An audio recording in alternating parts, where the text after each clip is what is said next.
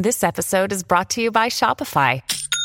Forget the frustration of picking commerce platforms when you switch your business to Shopify, the global commerce platform that supercharges your selling wherever you sell. With Shopify, you'll harness the same intuitive features, trusted apps, and powerful analytics used by the world's leading brands. Sign up today for your $1 per month trial period at shopify.com slash tech, all lowercase. That's shopify.com slash tech.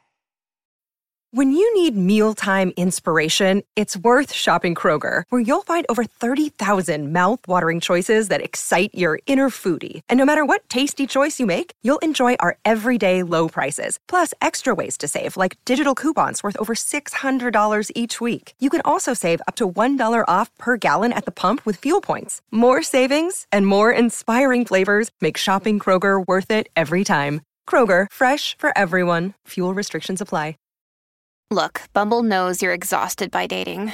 All the must not take yourself too seriously and 6 1 since that matters. And what do I even say other than hey? well, that's why they're introducing an all new Bumble with exciting features to make compatibility easier, starting the chat better, and dating safer. They've changed, so you don't have to. Download the new Bumble now. Nadie podía imaginar Cuando el velero Lion de bandera norteamericana atracó en el puerto de Londres, que algo que traía uno de sus pasajeros iba a provocar tremendo revuelo en toda Inglaterra. Cuando los inspectores de aduanas procedían a revisar los equipajes, se toparon con algo asombroso. Al pedir al pasajero Edmund Edes, capitán retirado, que abriera una caja de regular tamaño, contemplaron allí nada menos que al cadáver disecado de una sirena.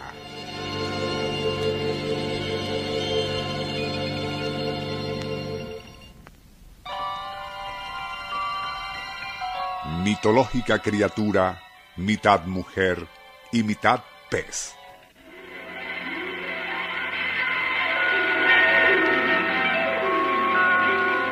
nuestro insólito universo. Cinco minutos recorriendo nuestro mundo sorprendente.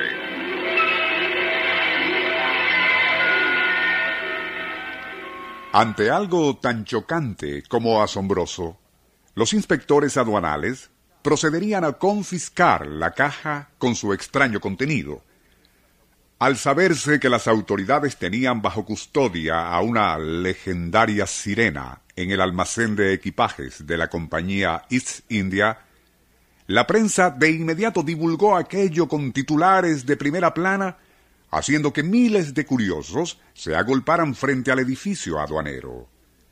Mientras aquella multitud reclamaba el derecho de contemplar a la mitológica criatura, el doctor William Clift experto del Museo de Ciencias Hunter, se había apersonado en el lugar y tras un somero examen dictaminó que no se trataba de ninguna sirena sino de un burdo fraude.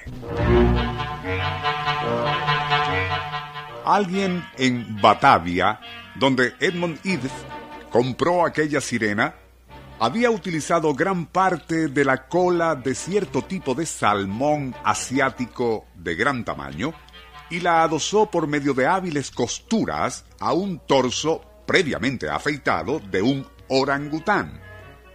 Como toque adicional, el falsificador le había insertado en el rostro una quijada de otro tipo de mono. A pesar de la evidencia, el capitán It insistió en reclamar su propiedad y poco después la exhibía en una cervecería de la calle James. Allí, y previo el pago de un chelín, miles de crédulos londinenses obtenían el privilegio de contemplar aquella grotesca criatura de sirena. Pero, y aún sabiendo que se trataba de una superchería, la gente continuaba visitando al local donde se exhibía y pagaban por hacerlo. Después que el capitán Itz falleció, su hijo vendió aquel mamarracho al célebre empresario circense P.T. Barnum, quien se llevaría su sirena a los Estados Unidos. Ya en Norteamérica, y apoyado por una espectacular campaña publicitaria, logró que millares de ilusos cancelaran buen dinero para contemplar aquel crudo injerto de mono con salmón. Para mayor efecto, un taxidermista contratado por Barnum le había colocado a ese esperpento disecado un par de vejigas de cuero para que lucieran como senos. A pesar de que tan evidente fraude rayaba en lo ridículo, el público seguía acudiendo e incluso creyendo que se trataba en verdad de una sirena. Eventualmente, Barnum, tras haber obtenido ya suficientes ingresos, decidió vender aquella estrambótica falsificación a un empresario sudamericano. Los escuchas sonreirán ante la ingenua credulidad de aquellos públicos del siglo XIX. Pero bastaría recordarles que aún en pleno siglo XXI, del tercer milenio, son incontables los incautos que siguen aferrándose a todo tipo de fantasías. Basta mencionar al inexistente extraterrestre de Roswell, en realidad un burdo muñeco de látex,